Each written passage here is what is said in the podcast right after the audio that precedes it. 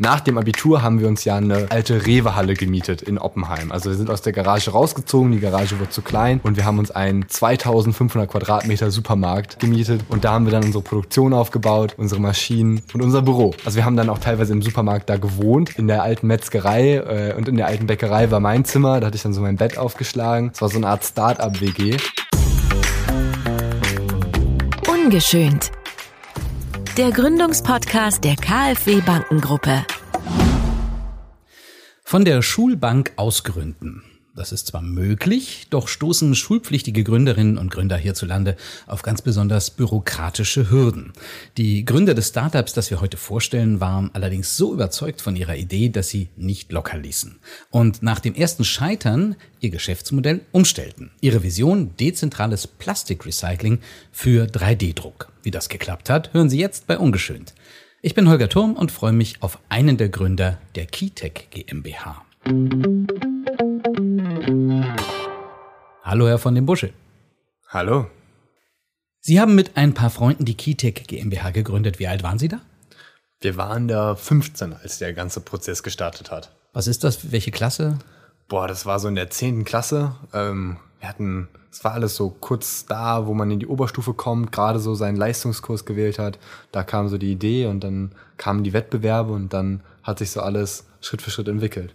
Keytech ist ein Start-up, das in der sprichwörtlichen Garage begonnen hat. Stimmt es, dass Sie Ihre erste Maschine aus einem Küchenmixer und einem Bettmotor Ihrer Mutter gebaut haben? Ja, tatsächlich. Also wir bauen ja Maschinen, mit denen man aus Plastikmüll 3D-Drucker-Filament herstellt. Und äh, die ersten Maschinen haben wir noch tatsächlich mit der Hilfe von unserem Schulhausmeister zusammengeschraubt und hatten dann so ein Wasserrohr zusammengeschweißt und dann brauchten wir einen Motor. Meine Mutter war auf Dienstreise und die hatte so ein höhenverstellbares Bett. Und da haben wir den dann ausgebaut und in die Maschine eingebaut. Und äh, so hatten wir dann einen Motor. Und der Küchenmixer, der war dazu da, um das Plastik zu zerschreddern. Weil bevor man es einschmilzt zu neuen 3D-Druckfilament, muss man es ja irgendwie zerkleinern. Das heißt, äh, zum Entsetzen meiner Eltern habe ich den Küchenmixer entwendet von der Küche und äh, damit angefangen, Flaschendeckel zu schreddern. Ja, und die Mutter haben Sie offensichtlich vorher nicht gefragt. Wie hat sie denn reagiert? Ähm, also im ersten Moment war sie fassungslos, aber dann hat sie auch eingesehen, das ist laufende Produktion, der Motor kann nicht mehr zurück. aber all in all, einen Küchenmixer haben wir dann halt einfach wieder ordentlich ausgewaschen und äh, dann konnte man ihn auch wieder verwenden. Keytech steht für Quite Interesting Technologies. Wie alles begann, erzählen wir jetzt. Gestartet ist Keytech als ein Schülerprojekt. Zunächst wollten die Oppenheimer Schüler Milan von dem Busche, Simon Kolb, Noel Lieder, Malte Ernst und Christoph Eisenach individuell designte Handyhüllen im 3D-Drucker herstellen. Nachhaltig aus recyceltem Plastik. Dazu entwickelten sie eine Methode, ihr eigenes Filament herzustellen. Also den Plastikdraht, den 3D-Drucker als Ausgangsstoff benötigen. Quasi die Tinte des 3D-Druckers. Die jungen Gründer bauten Maschinen, um Flaschendeckel aus Plastik zu schreddern, einzuschmelzen und als dünnen Draht aufzuwickeln. Die gedruckten Handyhüllen jedoch waren schwer, hart und spröde. Keiner wollte sie. Dafür kamen jede Menge Anfragen nach dem Filament und den Maschinen. Heute stellt Keytech Recyclingfilament und Spulen her, während Keytech Industries Maschinen baut und mit der dazugehörigen Software vertreibt. Über 70 Kunden in aller Welt hat Keytech bereits, darunter Automobilbauer und Universitäten. Von einer ehemaligen Supermarkthalle konnten die Gründer in eine Produktionshalle nahe der Technischen Universität Darmstadt umziehen, wo sie heute Maschinenbau studieren. Doch der Start als Schüler war alles andere als einfach. Herr von dem Busche, warum war der Start für Sie und Ihre Mitgründer als Schüler so schwierig? Naja, wenn man als unter 18-Jähriger eine Firma starten möchte, dann kommt man irgendwann auf das Problem, man muss eine Rechnung schreiben, weil wenn ein Unternehmen was einkaufen will, braucht es eine Rechnung. Und man braucht ein Bankkonto, damit man irgendwie seine Finanzen verwalten kann. Und um das zu haben, braucht man eine Firma. Und wenn man dann versucht, eine Firma zu gründen, dann wird einem schnell gesagt, das dürfen sie nicht, weil sie sind noch nicht geschäftsfähig. Und äh, ich war damals 16 das heißt, ich war nicht geschäftsfähig. Und dann ist der Prozess, man muss sich beim Amtsgericht, beim Familiengericht, also muss man sich zur Geschäftsfähigkeit ernennen lassen. Und das ist extrem mühselig, extrem schwierig. Ich wurde zum Beispiel abgelehnt. Und ähm, warum? Naja, also Vielleicht kurz zu dem Prozess, wenn man als unter 18-Jähriger eine Firma in Deutschland anmelden will. Dann geht man zum Familiengericht und dann hatten die uns zumindest gesagt, okay, ihr braucht eine Bestätigung vom Schulleitung, dass äh, eure Noten darunter nicht leiden werden, vom Finanzamt, vom Jugendamt, dass ihr das alles auskraftet von eurem Umfeld und nicht ausgenutzt werdet etc. Und äh, diese ganzen Bestätigungen soll man ach, von der IHK auch noch, dass unser Businessplan valide ist und diese ganzen Bestätigungen soll man eben einsammeln und dann noch einen förmlichen Antrag zum Familiengericht geben. Und dann reicht man das ein und dann wurden wir abgelehnt wegen Formfehlern tatsächlich, weil der Antrag auf Geschäftsfähigkeit muss von unseren Eltern unterschrieben werden. Nicht von uns, weil unsere Unterschrift heißt ja nichts. Wir sind ja noch unter 18. Und äh, dann haben wir auch telefoniert und hinterfragt und wie es geht. Und die meinten, es wäre unrealistisch, dass zwei 16-Jährige hier in Mainz äh, Geschäftsfähigkeit erlangen werden. Und dann habe ich gedacht, okay, das ist doof. Und äh, wir haben den Workaround gemacht, meine Schwester, die studiert gerade in der Niederlande und äh, die ist dann spontan als Geschäftsführung eingesprungen. Das heißt, äh, die ist dann über die Grenze gefahren zum Notar äh, mit dem Fahrrad und hat da das unterschrieben, war dann offiziell Geschäftsführung und ich war Inhaber der Company. Und äh, so kann man quasi als Jugendlicher eine Firma gründen. Man darf zwar nicht Geschäftsführer sein, aber man darf Inhaber sein. Ja, also das war das Problem mit der Gerichtsbarkeit, aber wie begegnet denn die freie Wirtschaft? Das Finanzwesen, die Gesellschaft allgemein Unternehmer, Teenagern wie Ihnen? Also ist es natürlich vor allen Dingen am Anfang ein großes Problem, ernst genommen zu werden. Also dass man so zeigt, okay, das ist jetzt nicht nur ein Jugendforschprojekt, sondern wir wollen hier wirklich was umsetzen. Das äh, Finanzamt oder das Amtsgericht damals noch mit sehr hoher Stimme haben die schon gedacht, so kann ich mal bitte die Eltern sprechen oder darf ich jetzt mal mit dem Notar? Also da wird man quasi schon direkt allein an der Stimme, dachten die so, okay, da kann was nicht stimmen. Ähm, und ansonsten ist es schwierig in der Wirtschaft quasi so wirklich die, die, an die großen Aufträge zu kommen und so eine vertrauensvolle Zusammenarbeit, weil natürlich schon das Vorurteil herrscht, okay, jung, dumm, dynamisch. Das heißt, ähm, ja, die machen jetzt ein Startup, aber mal sehen, vielleicht. Also mein heutiger Mentor, der hat damals nach unserem ersten Zeitungsartikel, wo wir noch in der Garage waren, hat er uns eingeladen zu seiner Produktion wollte uns zeigen, wie das die Profis machen. Der hat ein großes Kunststoffunternehmen.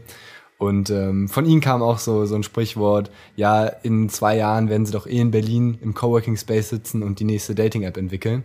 So, so Sachen halt, dass man nicht so ganz das Vertrauen hat, dass eine Person in den jungen Jahren schon weiß, was die Person machen möchte und äh, wirklich so eine Mission hat und die durchziehen wird. Das ist schwierig, da muss man quasi erst für kämpfen. Das ist halt der gewisse Nachteil, den man hat als sehr junger Gründer. Das heißt, am Telefon stellen Sie jetzt die Stimme drei Oktaven tiefer oder was? Ja, genau. Also beim Amtsgericht habe ich es dann so gelöst, dass ich halt wirklich vor dem äh, Gespräch so ein bisschen gesummt habe, um meine Stimme drei Oktaven tiefer zu stellen. Und äh, das hat dann auch insofern funktioniert, äh, dass zumindest nicht im ersten Satz nach meinen Eltern gefragt wurde. All in all muss man aber sagen, es kommt dann aber auch sehr viel einfach dadurch, dass man die ersten Erfolgs- und Referenzprojekte hat dadurch schafft man dann ja quasi so eine Art Beweisstapel an Sachen, die schon funktioniert haben. Aber dieser Anfang ist halt besonders schwer. Wann ging das eigentlich los, dass Sie die Lust am Unternehmertum verspürten? Also ich denke, das hat relativ früh angefangen. Ich denke aber bei mir stand auch weniger so Unternehmertum im Vordergrund, eher so die Technikbegeisterung. Ähm, früher als kleines Kind habe ich zum Beispiel mit meinen Playmobil und Lego-Burgen dann angefangen, so mit Fischertechnik, so einen Kran zu bauen mit so einem Solarpanel, der den Kran angetrieben hat. Und äh, so, das waren, denke ich, so die, die Ursprünge von der Begeisterung. So, hey, man kann hier, wenn man ein bisschen rumtüftelt, echt was Cooles erreichen und was aufbauen und das sehen dann andere Leute und die finden das auch cool. Habe ich dann meine ersten YouTube-Videos gemacht.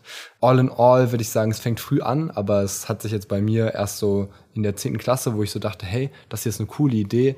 Und damit durch diese Wettbewerbe ist es dann erst so richtig entfacht. Also da muss ich sagen, ich denke, die Wettbewerbe waren wirklich ein Katalysator. Was waren das für Wettbewerbe? Also vor allen Dingen Jugend gründet und Startup Teens. Das waren die entscheidenden Wettbewerbe, wo wir halt teilgenommen haben. Und ich kann es ja mal kurz erzählen. Bei Jugend gründet ist es so, man schreibt einen Businessplan. Das heißt, ähm, wenn man als Zehntklässler eine Idee hat in Deutschland, dann kann man jedes Jahr bei Jugend gründet oder bei Startup Teens einen Businessplan einreichen. Da muss man dann so Fragen beantworten wie, was ist das Problem, das ihr löst? Wie sieht euer Produkt aus? Was ist eure Zielgruppe? Wie geht ihr diese Zielgruppe an? Was sind eure Marketingkanäle? Wie finanziert ihr die Produktion? Und generell sich mal als Sinklässler so über so Fragen Gedanken zu machen, ist schon echt so ein einschlagendes Thema, weil man dann auf einmal auch blickt, wie zum Beispiel der Kaffeeladen vor Ort auch ja so eine Produktions- und Finanzplanung machen muss. Und auf einmal ergibt so viel einen Sinn. Und wenn man das dann selber macht, dann ähm, entfacht das auch so ein Feuer, so, weil man will dann mehr verstehen und mehr machen. Und dann reicht man diesen Businessplan ein und wenn der gut ist, dann kommt man in die Top 30 und kommt zu Pitch-Events. Da stellt man dann seine Idee vor, vor einer Jury von Wirtschaftsexperten. Und die geben dann auch noch Feedback. Das heißt, man übt das Präsentieren und kriegt Feedback inwiefern die Idee realistisch ist, wo noch gefeilt werden muss, auch wie die Präsentationskünste sind. Und das war für uns so der Katalysator, weil uns das auch so einen gewissen Rahmen gegeben hat. Weil ich, ich denke, es gibt viele junge Menschen, die eine Idee haben, aber wenige fangen wirklich an, was zu machen. Und äh, die Wettbewerbe Jugend gründet Startup Teens, die geben eben so einen Rahmen, dass man wirklich anfangen kann und so ein bisschen geführt wird durch den ganzen Prozess. Mal einen Businessplan schreibt, mal die kritischen Fragen überdenkt und dann kann man wirklich loslegen. Wenn man das hat und da weiterkommt, dann ist das quasi das Sprungbrett, um wirklich erfolgreich zu werden. Also durchaus empfehlenswert für andere junge Gründerinnen und Gründer an solchen Wettbewerben teilzunehmen. Hundertprozentig. Mhm. Und ähm, bei uns war es dann quasi nach den Schülerwettbewerben war es dann, wir, wir machen das regelmäßig. Ähm, das ist quasi auch Teil der, der Firmenkultur, dass man sich immer mal wieder irgendwo bewirbt und sich so zusammensetzt, einen Businessplan schreibt, überlegt, okay, was sind denn unsere Ziele jetzt für die nächsten zwei Jahre? Und dann reicht man das ein und jetzt hier, wir sind ja beim KfW Podcast, der KfW Gründe Award, da hatten wir uns dann beworben und das Besondere ist dann, das sind ja dann nicht mehr Schülerwettbewerbe, sondern es sind dann so größere Unternehmerwettbewerbe. Und das Besondere ist, durch den Award bekommt man nicht nur irgendwie ein Preisgeld. Das ist immer irrelevant. Ich denke, viele denken, das Preisgeld ist das Wichtige, aber das Preisgeld ist absolut irrelevant. Was wichtig ist, dass man dieses Siegel hat, diese Autorität. Wir hatten ja eben drüber gesprochen, wie es ist, als junger Gründer ernst genommen zu werden. Allein dadurch, dass wir diesen Award bekommen haben von der KfW und da die Gala in Berlin, die Pressefotos, die ganze Begleitpresse drumherum, das war so ein Katalysator, weil wir auf einmal ganz andere Aufträge bekommen haben, zum Beispiel aus der Automobilindustrie, wo wir vorher quasi nicht die Autorität hatten oder das Vertrauen hatten, dass sie sagen, okay, den Jungs, da machen wir mal einen großen Auftrag für Maschinen. Und ähm, das ist so das Entscheidende und äh, warum ich auf jeden Fall jeden empfehlen würde, der ein Startup macht, nehmt an Wettbewerben teil und an Challenges. Das bringt euch wirklich weiter. Sie sind ja nicht alleine Gründer, Sie haben ja ein Gründungsteam. Ja. Wie ist das? Sind Sie da alle ähnlich hinsichtlich Temperament oder Fähigkeiten? Macht bei Ihnen jeder alles oder gibt es da ganz klare Aufgabenverteilungen? Ich muss sagen, das variiert sehr stark. Also wenn Sie mich heute fragen oder nächste Woche, es kommen immer wieder andere Antworten bei raus. Also wir haben die verschiedensten Sachen ausprobiert. Also nach dem Abitur haben wir uns ja eine alte Rewe-Halle gemietet in Oppenheim. Also wir sind aus der Garage rausgezogen, die Garage wurde zu klein und wir haben uns einen 2500 Quadratmeter Supermarkt, leerstehenden Supermarkt gemietet und da haben wir dann unsere Produktion aufgebaut, unsere Maschinen und unser Büro. Also wir haben dann auch teilweise im Supermarkt da gewohnt, in der alten Metzgerei äh, und in der alten Bäckerei war mein Zimmer, da hatte ich dann so mein Bett aufgeschlagen. Es war so eine Art Start-up-WG und äh, wir haben uns da Duschen gebaut und alles. Das war schon alles sehr cool und wir hatten quasi so eine Präsenzpflicht eingeführt. Wir sagen, okay, andere gehen ein Jahr nach dem Abi nach Australien, nach Neuseeland. Wir machen ein Jahr Firmenjahr. Das heißt, ab dem Punkt, wo wir die Abi-Zeugnisse hatten, ein Jahr lang einfach nur hasseln und versuchen, das Unternehmen zu skalieren und wirklich kommerziell erfolgreich zu kriegen, dass wir uns selber Gehälter zahlen können. Und da haben wir dann zum Beispiel ausprobiert, okay, wir machen jetzt Präsenzpflicht, 40 Stunden von dann bis dann. Und äh, wir hatten sogar eine eigene Betriebskantine. Äh, wir haben dann immer mittags da gekocht in der alten Mitarbeiterküche. Und das war quasi so eine Strategie. Aber es passt halt auch nicht so ganz zur Lebensrealität, weil man doch ja noch andere Projekte hat. Das heißt, da haben wir quasi unsere Lektion gelernt und tüfteln das quasi immer weiter aus, wie so das Optimale ist. Aber auf jeden Fall sind wir bis heute dabei geblieben, dass wir eher auf die Präsenztaktik und die Vororttaktik gehen. Das liegt sicherlich auch daran, dass wir Maschinen bauen. Ne? Bei uns ist nichts mit digital und E-Mail schreiben, remote. Äh, man muss schon vor Ort sein, um die Maschinen auch zusammenzuschrauben und die zu entwickeln.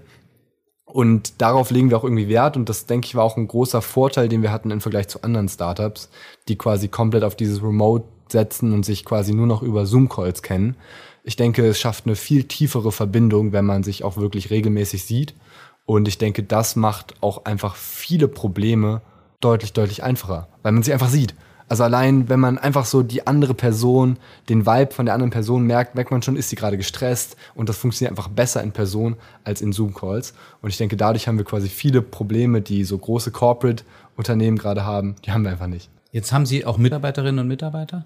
Ja, es ist teilweise echt lustig, was wir, also es ist schon relativ wild zusammengestellt, unser Team. Also wir haben jetzt zum Beispiel aktuell eine über 30-jährige Praktikantin, die gerade eine Fortbildung zur IT-Fachfrau macht. Und äh, die arbeitet gerade bei uns und äh, programmiert unsere Luftkühlung um und äh, schraubt nebenbei in den Maschinen. Wir hatten auch mal jemanden von der Bundeswehr, der das Zivilpraktikum machen musste, der elektronische Kampfführung gemacht hat. Äh, seitdem sind unsere Maschinen auch besonders sicher.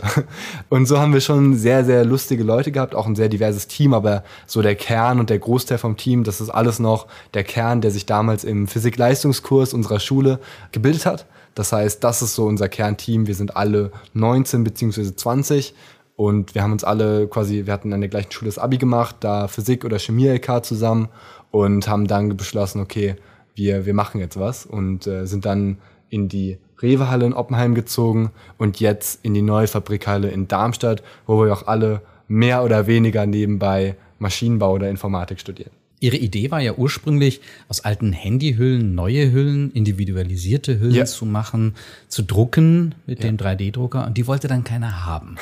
Hatten Sie da nicht den Impuls, alles wieder sein zu lassen? Ja, also die erste Idee war quasi, dass wir individuelle Handyhüllen mit den 3D-Drucker herstellen. Weil das Coole an 3D-Druck ist ja, man kann beliebig individuell frei Sachen produzieren ohne Aufwand. Das heißt, äh, wenn Sie jetzt ein großes T auf Ihrer Handyhülle haben möchten, dann könnten wir Ihnen das einfach machen. Und äh, wir haben das dann angefangen und hatten dann so eine ähm, kleine Folie wie von so einem Overhead-Projektor und da sollten dann Leute mit Filzstift quasi so aufmalen, so möchten sie ihre Handyhülle machen und so haben wir es dann gemacht. Das Problem war nur, die Handyhüllen aus den 3D-Drucker waren spröde und dick wie ein Backstein und auch viel zu schwer. Das heißt, die wollte niemand wirklich haben. Und äh, die 3D-Drucktechnik war zu dem Zeitpunkt auch einfach noch nicht so weit, dass man so flexible Materialien in perfekter Qualität drucken konnte. Zumindest nicht, wenn man einen selbst zusammengeschraubten 3D-Drucker für 200 Euro hat. Das heißt, das ist ein ganz schöner Fell gewesen. Ähm, aber durch diesen Fail kam halt quasi, dass wir sehr viele Prototypen an Handyhüllen hatten. Also wirklich hunderte Handyhüllen, die halt missglückt waren, falsche Farbe, falsche Form. Und das ja auch noch für jedes Handymodell. Und dann haben wir beschlossen, okay, wir können doch, um auch Materialkosten einzusparen, können wir diese alten Prototypen-Handyhüllen schreddern mit dem Küchenmixer und dann wieder neues Filament draus schmelzen. Also Filament ist quasi der dünne Kunststoffdraht, die Tinte für den 3D-Drucker. Also wir können quasi die alten Handyhüllen wieder zu neuen Ausgangsmaterialien machen und dann wieder verdrucken. So sparen wir Kosten und wir haben keinen Abfall mehr. Und diese Idee ist quasi so entstanden und haben wir damit weitergemacht. Und als wir dann gemerkt haben, okay, unser Recycling hier funktioniert, aber die Handyhüllen nicht, ähm, haben wir es halt trotzdem auf Instagram gestellt und auf YouTube und haben das so gezeigt, was wir so gebastelt haben in unserer Garage. Und auf einmal kamen halt Anfragen von Leuten, die meinten, hey, wir würden gern die Maschinen kaufen. Also gar nicht die Handyhülle, sondern wir haben Interesse an den Maschinen. Wir wollen das hier in unserem Labor aufbauen, wir wollen auch Filamente herstellen. Und so kam dann quasi der Shift, einfach dadurch, dass man sehr transparent zeigt, was man so macht. Das ist ja die große Kraft der sozialen Medien kam dann so der Shift, der Pivot bei uns, dass wir gesagt haben, okay, hey, hier ist anscheinend Interesse an den Recycling und an den Maschinen. Die Handyhüllen waren ganz schöner Flop, das waren sie ja auch selbstbewusst. Aber dann war es ja klar, so, warum denn aufgeben, wenn Leute Lust haben, wie cool ist denn der Gedanke, dass jemand mit unseren Maschinen in Frankreich anfängt, Plastik zu recyceln. Und dann haben wir damit weitergemacht. Und Sie sind dann nicht bei Handyhüllen stehen geblieben, sondern Sie kamen auf die Idee, Plastikverschlüsse von Flaschen zu nehmen. Wann kam diese Idee? Ähm, ja, so Flaschendeckel ist ein spannendes Thema. Ich bin ein großer Flaschendeckel-Nerd. Vielleicht einer der, der größten in ganz Deutschland. Wir hatten für das 3D-Druckfilament, diese Tinte für den 3D-Drucker, diesen Kunststoffdraht, der kommt immer auf Spulen. Also Spulen wie so eine Kabeltrommel, logischerweise. So, und diese Spulen sind aktuell in der Industrie einfach so Einwegspulen, die man importiert. Und das wollten wir nicht bei unserem 3D-Druckfilament mitmachen. Wir wollten eigene Spulen machen, die cooler sind, weil man die wiederverwenden kann, weil man die quasi aufschrauben kann und wiederverwenden kann.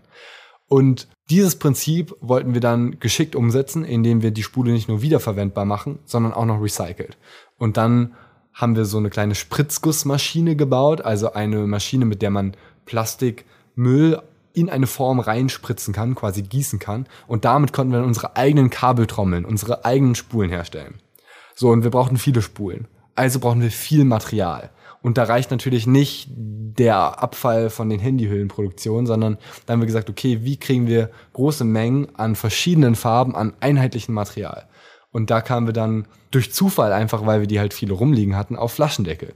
Flaschendeckel sind eigentlich ein tolles Material, weil es gibt die erstmal in allen Farben und die sind auch noch sehr genormt, also genormte Größe und es ist immer der gleiche Kunststoff. Zumindestens, wenn man die Flaschendeckel von Glas-Mehrwegflaschen nimmt. Also Glas-Mehrwegflaschen sind ja ein geniales Konzept. Man trinkt's aus, man gibt zurück und es wird ausgewaschen, aber logischerweise, bevor es ausgewaschen wird, muss der Deckel abgeschraubt werden. Und diese ganzen Deckel kriegen wir dann ähm, direkt von der Fabrik, wo die Glasflaschen gewaschen werden. Und so haben wir dann aktuell so zwei Millionen Deckel und die sortieren wir dann nach Farbe, schreddern sie und haben quasi schönes Ausgangsmaterial in den verschiedenen Farben, dass wir zu hochqualitativen Spulen herstellen können. Und haben Sie dann auch eine Farbsortiermaschine gebaut? Genau, die berühmte Flaschendeckel-Sortiermaschine. Die erlebt gerade sogar ein, ein Remake. Also unsere Flaschendeckel-Sortiermaschine, das war so das spannende Projekt, das wir in dieser Hallenzeit gemacht haben damit können wir eben die Flaschendecke nach Farbe sortieren. Denn das Ding ist, es gibt in Deutschland viel zu viel Downcycling. Das heißt, man nimmt halt verschiedene Kunststoffe, vermischt die zusammen, weil die Flaschendecke haben ja alle verschiedene Farben. Wenn man die einfach nimmt, schreddert, im Küchenmixer oder einen richtigen Schredder und dann verarbeitet, kriegt man halt so eine braun-grüne Parkbank raus oder einen Blumentopf. Also das ist halt Downcycling. Weil das Problem ist, wenn man die Farben einmal vermischt, kriegt man sie nie wieder auseinander. Mhm. Und genau da setzen wir an und wir dachten so, okay, wenn wir Recycling machen, dann müssen wir es richtig machen, ordentlich machen. Das heißt, man muss erst sortieren nach Farbe, weil dann können wir aus Gerolsteiner Blau auch wieder ein türkises Blau herstellen und nicht alles vermischen. Und dafür brauchten wir eine Flaschendeckel-Sortiermaschine. Und da haben wir dann angefangen zu schrauben und zu basteln und das ganze Ding ist dann so ein 4x4 Meter Konstrukt geworden, das die Flaschendeckel über so Förderbänder hochfördert, mit Rüttelrampen verteilt und dann mit so verschiedenen Sensoren die Farbe erkennt und dann in verschiedene Bottiche kickt, je nachdem, welche Farbe das ist. Und äh, so haben wir dann die zwei Millionen Flaschendeckel sortiert bekommen und konnten die dann weiter verarbeiten und alles, was quasi die Sortiermaschine nicht erkannt hat, da hatten wir dann die große Unterstützung von der, der Förderschule vor Ort. Die haben das in ihren Werkunterricht dann noch weiter sortiert. Alle Sachen, die nicht sortiert werden konnten, haben die quasi für uns vervollständigt. Und so hatten wir dann riesige Mengen an homogen, perfekten Recyclingmaterial in den ordentlichen Markenfarben. Das klingt so, als ob Sie für jedes Problem einfach eine Maschine bauen. Woher haben Sie denn das Know-how überhaupt? Ich meine, Sie studieren ja jetzt Maschinenbau. Woher hatten Sie überhaupt das Know-how, Ihre eigenen Maschinen zu bauen und äh, wie kamen Sie an die Hardware heran, die Sie dafür ja auch brauchen? Okay, also ich denke, hier muss man erstmal ein großes, großes Missverständnis aufklären, dass viele Leute denken, man braucht, um irgendwas zu entwickeln, einen Abschluss in irgendwas. Das ist nicht so. Man kann sich alles, was man will, im Internet nachlesen, nachschlagen, in der Bibliothek nachlesen oder eben YouTube-Videos schauen, wo die dann einen genau erklären, wie fängt man an zu löten, wie verbindet man einen Mikrochip. Und so haben wir es auch gemacht. Äh, wir haben einfach Unmengen an Simple Club Videos reingezogen, wo wir dann die, die ganzen verschiedenen Fächer gelernt haben. Wie verbinden wir ein Arduino? Wie steuern wir eine Maschine an? Wie steuert man einen Motor? Das gibt's alles online. Umsonst, kostenlos. Jeder kann es sich anschauen. Und wozu dann noch ein Maschinenbaustudium? Das Maschinenbaustudium ist insofern sinnvoll, weil man ja irgendwann reichen die YouTube-Videos nicht mehr aus, weil die nicht tief genug gehen. Und äh, da lernt man dann vertiefendes Wissen, zum Beispiel Nitrierung von Stählen und wie man Stahl bearbeitet und härtet. Und das ist für uns mittlerweile halt auch relevant, weil unsere Maschinen ja auch nicht mehr so Garagenbasteleien sind, sondern wir mittlerweile professionell Maschinenbau betreiben und an führende Autokonzerne verkaufen. Da muss man Standards und Normen erfüllen. Man muss Schaltschränke so bauen, dass sie nicht explodieren und dass sie keinen Kurzschluss verursachen bei der Autoproduktion. Deshalb ist unsere Gedanke, wir, wir hängen das Studium dran und lernen das nochmal professionell, dass wir das wirklich verbinden. Und ich muss sagen, wir bauen, wir machen ja auch in der Firma, machen wir keine, keine Medien oder TikToks, sondern wir bauen ja wirklich Maschinen. Das heißt, für uns ist das Studium, was ja viele Leute immer als theoretisch und abstrakt bezeichnen, ist gar nicht so theoretisch und abstrakt. Wenn ich in der Vorlesung noch lerne, okay, wie muss man Stahl nitrieren, dann kann ich das am Nachmittag noch den Lieferanten sagen, dass wir das so und so haben wollen und kann es endlich verstehen und kann auch nicht mehr so leicht, wie soll ich sagen, veräppelt werden, weil ich dann weiß, okay, so muss der Stahl hergestellt werden, so muss gefräst werden und das hat diese und diese Folgen. Das heißt, ähm, insofern denke ich, war es bisher zumindestens eine der besten Entscheidungen auch einfach durch die Nähe zur Uni profitieren wir von lauter talentierten Maschinenbauern und Maschinenbauerinnen, die eben vor Ort sind, Bock haben, was zu reißen und erste Erfahrungen sammeln wollen. Und äh, wo geht das besser als in ein Startup, wo man durchgehend irgendwelche verrückten Maschinen baut? Wenn heute Leute quasi unsere zwei GmbHs sehen oder die Maschinenbaufirma, dann denken sie so, wie habt ihr das gemacht mit 19? Aber die Leute müssen ja eben quasi sehen, wie wir angefangen haben, in der Garage mit irgendwelchen Wasserrohren. Und dann hat sich das eben in ultra kleinen Schritten über die letzten vier Jahre aufgebaut. Das heißt, wenn man das so betrachtet, dann ist es gar nicht mehr so, so extrem, so krass oder bewundernswert, sondern es ist einfach ganz viele kleine Projekte und dadurch hat man dann immer wieder den Mut, das nächstgrößere zu starten. Aber so wie das klingt, die vielen Maschinen, die Sie mhm. bauen, mhm. haben Sie da nicht manchmal Angst, sich auch komplett zu verzetteln? Ja, also Fokus ist in der Tat schwierig ähm, bei uns. Was, Aber heißt, was heißt Fokus für Sie?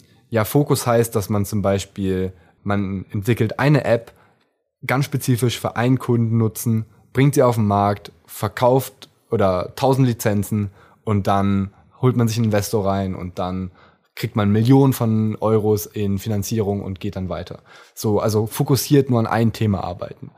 Das ist bei uns nicht ganz so, weil wir haben eher so ein ganzheitliches Konzept. Das heißt, wir denken, das ist gerade auch das Problem bei Recycling, dass sich so viele verschiedene Firmen immer nur auf ihren Bereich konzentrieren. Wir sind der Kontrast dazu. Wir fangen an mit Plastikmüll und gehen den ganzen Weg bis zum fertigen Produkt an dem Endkunden. Herkömmliche Industrie ist so, da gibt's einen, der holt den Müll ab der gibt das an den Typ, der des, den Müll schreddert. Der gibt es an den Typ, der den Müll verarbeitet zu einem Produkt. Der gibt das an den Händler, an den Großhändler. Der gibt das an einen kleinen Händler und dann landet der Blumentopf im Blumenladen. So, das heißt, man hat eine riesige Kette und die reden nicht alle miteinander. Wir sind quasi anders. Wir fangen mit dem Müll an und gehen den ganzen Weg bis hin zum fertigen Produkt. Das Problem ist halt, man hat dadurch weniger Fokus. Würden wir zum Beispiel nur eine Sache machen, wären wir wahrscheinlich in diesem Bereich erfolgreicher. Aber ich denke, langfristig zahlt sich das aus, wenn man eine breite Basis hat und quasi nicht nur seine, seine Spezialkompetenz hat, sondern sich ein bisschen breiter aufstellt und diese Kette von Anfang bis Ende beherrscht. Sie haben vorhin schon erwähnt, Sie haben sich eine alte Rewe-Halle gemietet ähm, in der Anfangszeit ja. und Sie haben auch Hardware-Komponenten natürlich kaufen müssen für Ihre mhm. Maschinen. Wie haben Sie denn das eigentlich alles finanziert? Sie haben ja auch Ihren Lebensunterhalt finanzieren müssen. Also am Anfang waren wir halt noch alle Schüler. Und ich meine, das ist das Entscheidende. Leute denken, es wäre so ultra viel Aufwand und Kosten äh, damit verbunden, ein Startup zu gründen. Aber der Großteil sind meistens Personalkosten. In vielen Unternehmen ist der Großteil die Personalkosten. Und die haben wir halt nicht, weil wir waren ja alle Schüler. Das war unser Hobby. So, das war halt nach der Schule wie eine AG, wie Jugend forscht ein Projekt. Und so hatten wir quasi keine Personalkosten. So, und dann haben wir halt am Anfang, wir haben alle Maschinen von Anfang an selbst gebaut. Das heißt, wir haben nicht irgendwie teure Maschinen eingekauft für mehrere hunderttausend Euro, sondern wir haben vom Schulhausmeister die Schweißmaschine ausgeliehen bekommen und dann den Küchenmixer entwendet und so hat das quasi angefangen. Und das kam dann sehr Schritt für Schritt. Das heißt, so konnten wir die Kosten gering halten. Die Halle war eine andere Geschichte, weil das war schon so eine Art Sprung. Wir haben in der Garage rumgetüftelt, wir hatten die ersten Erfolge, die ersten Verkäufe, aber es wäre noch nicht genug gewesen, um eine Halle zu finanzieren. Aber ich hatte ja eben die Relevanz von Wettbewerben genannt und wir waren bei Startup Teens und haben den ersten Platz bei Startup Teens gewonnen. Da kriegt man 10.000 Euro. Und dann hatten wir mit den 10.000 Euro uns die gesamte Rewe-Halle gemietet für ein Jahr. Und so konnten wir das quasi finanzieren. Hätten wir die 10.000 Euro nicht gewonnen, hätten wir große Probleme gehabt. Wahrscheinlich alle privat verschuldet, um diese ganze Halle zu finanzieren. Aber das Gute war, Startup Teens war quasi unser Business Angel und während wir dann dieses Jahr Laufzeit hatten, sind wir profitabel genug geworden, um das dann selber zu finanzieren. Und ich denke, das ist auch so ein großer Kernpunkt, wenn man von Anfang an als Unternehmen ans profitabel werden denkt und auch irgendwie ein bisschen knapperes Geld hat und damit wirtschaften muss, dann lernt man was ganz anderes, was Unternehmen haben, die einfach ganz viel Geld aufnehmen, einfach gar nicht lernen oder beachten. Haben Sie je an Förderkredite gedacht oder Investoren? Oder vielleicht tun Sie das ja jetzt, wenn Kitek jetzt weiter wächst. Ja, also Investoren haben wir natürlich häufig überlegt, gerade wenn man sieht, wie befreundete Gründer richtig durchstarten mit riesigen Investorengeldern. Aber unser Ziel ist eher so ein Hidden Champion zu werden. Wissen Sie, in Deutschland gibt es ja viele Hidden Champions, Weltmarktführer in so einer Nische, haben dann ihre paar hundert Mitarbeiter, ihre Firmenzentrale und niemand kennt sie, aber sie sind halt Weltmarktführer und die ganze Welt verlässt sich auf die Produktion von diesen Unternehmen. Und das ist so unser Ziel, so eine schöne Fabrikhalle, wo man seine Maschinen baut und das wäre cool und ich denke es ist auch cool, wenn man nicht so investorengetrieben ist, sondern sich ein bisschen freier entwickeln kann. Weil ein Investor würde zum Beispiel immer wieder sagen, Fokus, ihr könnt nicht alles machen. Konzentriert euch auf einen Teil. Kauft das Plastik irgendwo ein und macht daraus Filament und dann fertig. Macht nicht noch Spulen, macht nicht eigenes Recycling oder baut nur die Maschinen, aber baut auch nur eine Maschine und nicht die ganze Linie. Aber wir wollen ja quasi diesen ganzheitlichen Ansatz verfolgen und das ist ein bisschen konträr zu der Meinung von Investoren. Deshalb war das für uns nie so ein großes Ding. Kredite Bisher auch nicht, weil wir hatten eben die Philosophie, wir müssen aus eigenen Profiten wachsen. Langsames Wachstum ist stetiges Wachstum, ist nachhaltiges Wachstum. Und das funktioniert auch bisher sehr gut. Das Problem, wo wir jetzt ein bisschen in die Bredouille kommen, ist halt, dass wir eben ein Maschinenbauunternehmen sind und wenn wir unsere Maschinen bauen, müssen wir Zehntausende Euros mittlerweile monatlich für Elektrokomponenten, für Kabel, für Schrauben, für Metallteile ausgeben, damit wir überhaupt die Basis haben, um die nächsten Maschinenaufträge zusammenzuschrauben. Und dann gibt's auch noch das, das zweischneidige Schwert der Autoindustrie. Die Autoindustrie hat sich irgendwie ausgedacht, dass sie ein 90-Tage-Zahlungsziel hatten. Äh, das heißt, man liefert eine Maschine und man bekommt erst 90 Tage später sein Geld. Und Insofern wird es jetzt für uns relevant. Wir überlegen gerade einen Kredit aufzunehmen. man braucht halt Arbeitskapital. Also wir würden das dann auch nicht irgendwie für, was weiß ich, Bürostühle oder sowas ausgeben oder Marketing, sondern bei uns geht es wirklich darum, dass wir halt die Metallteile finanzieren können, um halt mehr Aufträge annehmen zu können, um mehr gleichzeitig bauen zu können. Das heißt, wenn was für uns in Frage kommt, dann ist es aktuell ein Förderkredit. Und würden Sie jetzt sagen, es hat Sinn, sich damit auseinanderzusetzen als Gründerin oder Gründer? Ich denke, erst ab einem gewissen Zeitpunkt.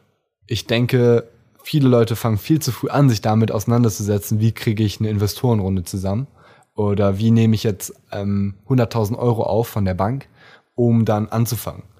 Ähm, ich denke, es ist sinnvoller, wenn man erstmal zum Beispiel bei einem Wettbewerb teilnimmt und einfach mal die Idee raus in die Welt trägt und schaut, wie Leute darauf reagieren, ob das überhaupt einen Markt hat.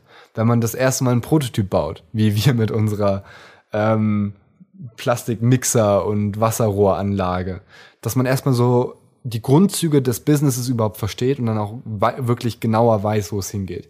Ich denke, Investoren und auch Bankkredite, die dürfen eigentlich erst einen Schritt später anfangen, wenn man in der Skalierungsphase ist. So wie wir quasi jetzt. Wir haben etabliertes System, wir haben weltweite Kunden und jetzt geht es darum, zu skalieren, mehr Metallteile einzukaufen, günstiger einzukaufen, größere Mengen zu verarbeiten. Und dann sollte man sich sehr intensiv damit beschäftigen. Aber ich denke auch, dass gerade die, diese Tradition von äh, Familienunternehmertum ähm, in Deutschland quasi wirklich viel Wohlstand erzeugt hat, dass das wirklich Deutschland vorangebracht hat. Deshalb glaube ich auch daran, dass man nicht zu schnell auf Investorengelder äh, zurennen sollte und quasi seine halbe Firma abgibt, damit man am Anfang ein paar zehntausend Euro hat. Ich denke, man sollte schon, wenn man wirklich an seine Idee glaubt, auch das Risiko eingehen und zum Beispiel einen Kredit aufnehmen und damit durchstarten und somit die Anteile ein bisschen mehr bei sich halten und damit auch die Bestimmung ein bisschen mehr bei sich halten, weil ich denke, dann macht es auch mehr Spaß zu gründen. Ja, Herr von dem Busche, Sie kennen unseren Podcast, da gibt es eine Rubrik namens Mantra Mantra, ja. ähm, in der wir so immer die Business-Leitlinien abfragen, die unsere Unternehmerinnen und Unternehmer so verfolgen. Mantra, Mantra. Welche sind die größten Vorteile von sehr frühen Gründungen? Größere Aufmerksamkeit in der Presse und die Möglichkeit, an Jugendwettbewerben teilzunehmen, wo man sehr schnell sehr qualifiziertes Feedback bekommt, ohne hohes Risiko. Wie können sich sehr junge Gründerinnen und Gründer optimal für die Gründung ihres Unternehmens vorbereiten? Indem sie an einem Wettbewerb teilnehmen. Zum Beispiel Startup Teens, Jugend gründet, Businessplan schreiben, ausprobieren, mal vor einer Jury die Idee vorstellen und präsentieren und dann merkt man schon, ist das eine Idee, die gut ankommt? Wie kommt sie an und wo muss ich noch verbessern? Komplett risikofrei und wenn man gut ist, dann gewinnt man auch noch viel Geld oder coole Reisen in Silicon Valley. Wie wichtig ist für Teenager-Gründungen der Austausch mit älteren Generationen? Das ist ein zweischneidiges Schwert.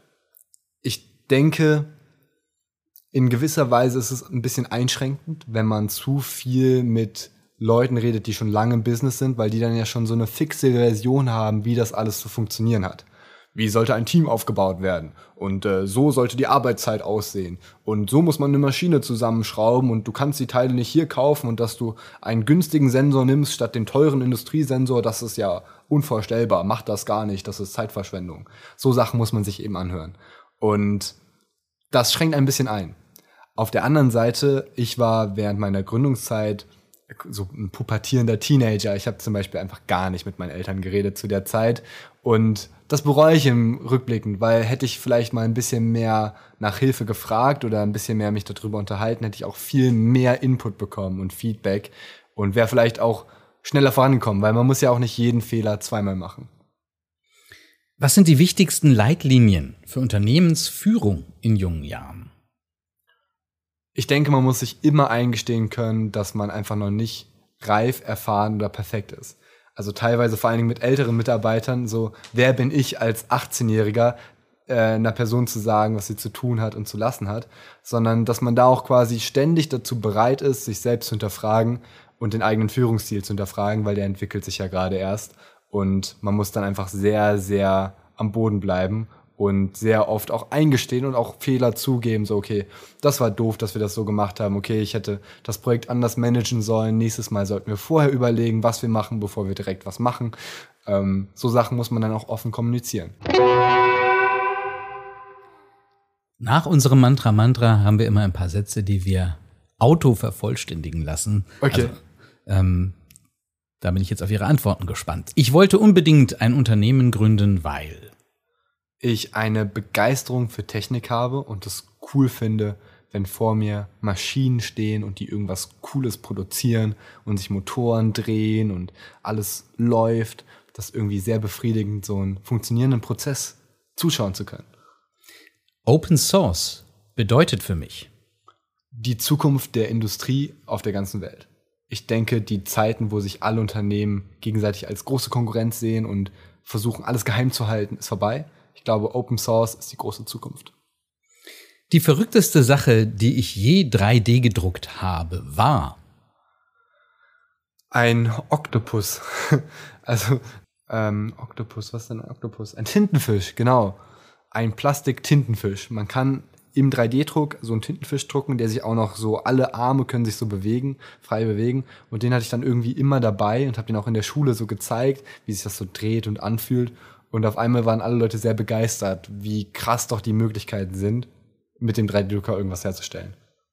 Wenn ich eine Maschine meiner Wahl bauen dürfte, dann wäre es eine neue Version der Flaschendeckel-Sortiermaschine, die mit einem riesigen Fließband 10 Deckel pro Sekunde schafft. Herzlichen Dank, Herr von dem Busche. Grüße an Ihre Mitgründer und Ihr Team Toi Toi Toi für Keytech. Vielen Dank. Und ich würde sagen, wenn Sie diese Maschine gebaut haben, dann sprechen wir uns wieder. So machen wir es. Danke, dass Sie hier waren. Vielen Dank. Wir haben bei Ungeschönt eine ganze Reihe von sehr jungen Gründerinnen und Gründern vorgestellt. Das Beispiel Kitec macht deutlich, mit wie viel Elan und Gründergeist auch Schülerinnen und Schüler bereits an Unternehmensgründungen herangehen. Mehr zu Kitec, aber auch weiterführende Informationen zum Thema Gründen und Nachfolge finden Sie wie immer auch in unseren Shownotes. Ungeschönt. Der Gründungspodcast der KfW Bankengruppe. Jetzt abonnieren. Mehr Infos zu Fördermöglichkeiten auf kfw.de slash gründen oder kfw.de slash Nachfolge.